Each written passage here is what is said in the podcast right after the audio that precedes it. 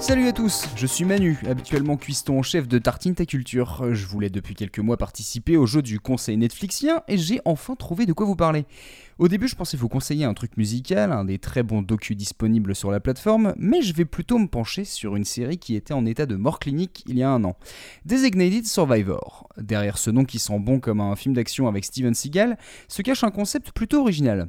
Aux États-Unis, une personne du cabinet présidentiel est survivant désignée, c'est-à-dire qu'elle prend le pouvoir dans le cas où une catastrophe empêcherait le chef de l'État et son gouvernement de diriger. La série débute donc sur ce cas de figure. Un attentat au Capitole cause la mort du président, du vice-président et des membres du Congrès. Alors le survivant désigné, le secrétaire au logement Tom Kirkman, fonctionnaire sans étiquette, devient automatiquement président des États-Unis. Il va donc devoir apprendre le boulot sur le tas, constituer son équipe et mener un programme, se faire respecter par la population et la classe politique, bref tous ceux qui le jugent légitime, et surtout affronter les menaces très voire trop fréquentes qui pèsent sur un pays instable.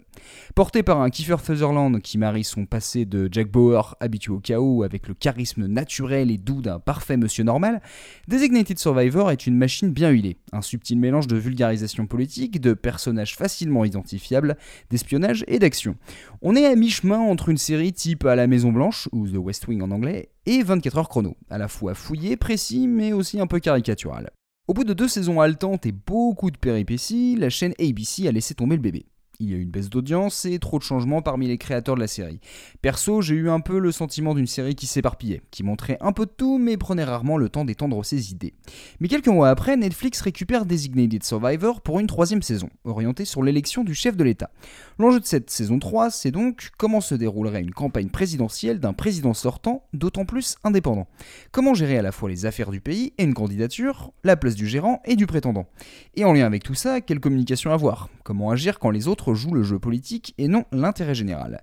Et là-dedans, savoir si la manipulation est indispensable dans un monde de mensonges. Ça peut paraître grossier, exagéré ou naïf, mais dans le contexte actuel, la simplification du discours politique et l'omniprésence d'une communication calculée, ça rend la série assez réaliste.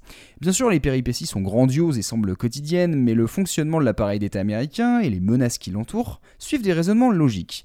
On peut être gêné par des dialogues parfois robotiques, trop parfaits, sortis du cerveau de scénaristes pas peu fiers, mais les personnages ont une profondeur, une cohérence et des subtilités.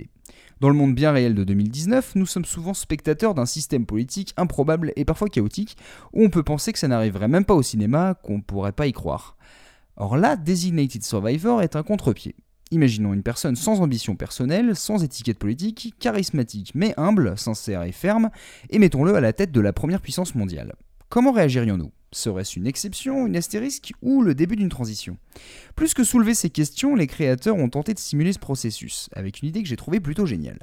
Dans plusieurs épisodes, on propose aux citoyens de réagir à des sujets de société, la confiance dans le vote, l'industrie pharmaceutique, etc. Et on voit des personnes exprimer sincèrement leur point de vue. En fait, il ne s'agit pas de personnages, mais bien de gens lambda qui ont participé au tournage ou se sont filmés et envoyé leurs vidéos aux créateurs de la série. Ces passages font entrer la réalité dans la fiction et provoquent des réactions entières de la part des acteurs. Les thèmes abordés ne sont pas des prétextes, c'est plutôt comme si Designated Survivor était un prétexte pour mettre en avant des témoignages de personnes affectées et lancer une réflexion pour mener à un consensus. On a tendance à raconter le monde politique uniquement par ses jeux de pouvoir, voilà au moins une série qui a le mérite d'ouvrir des portes. J'espère que vous irez jeter vos yeux sur Designated Survivor, moi je retourne à mes tartines musicales et on se retrouve bientôt sur Podcut. Salut à tous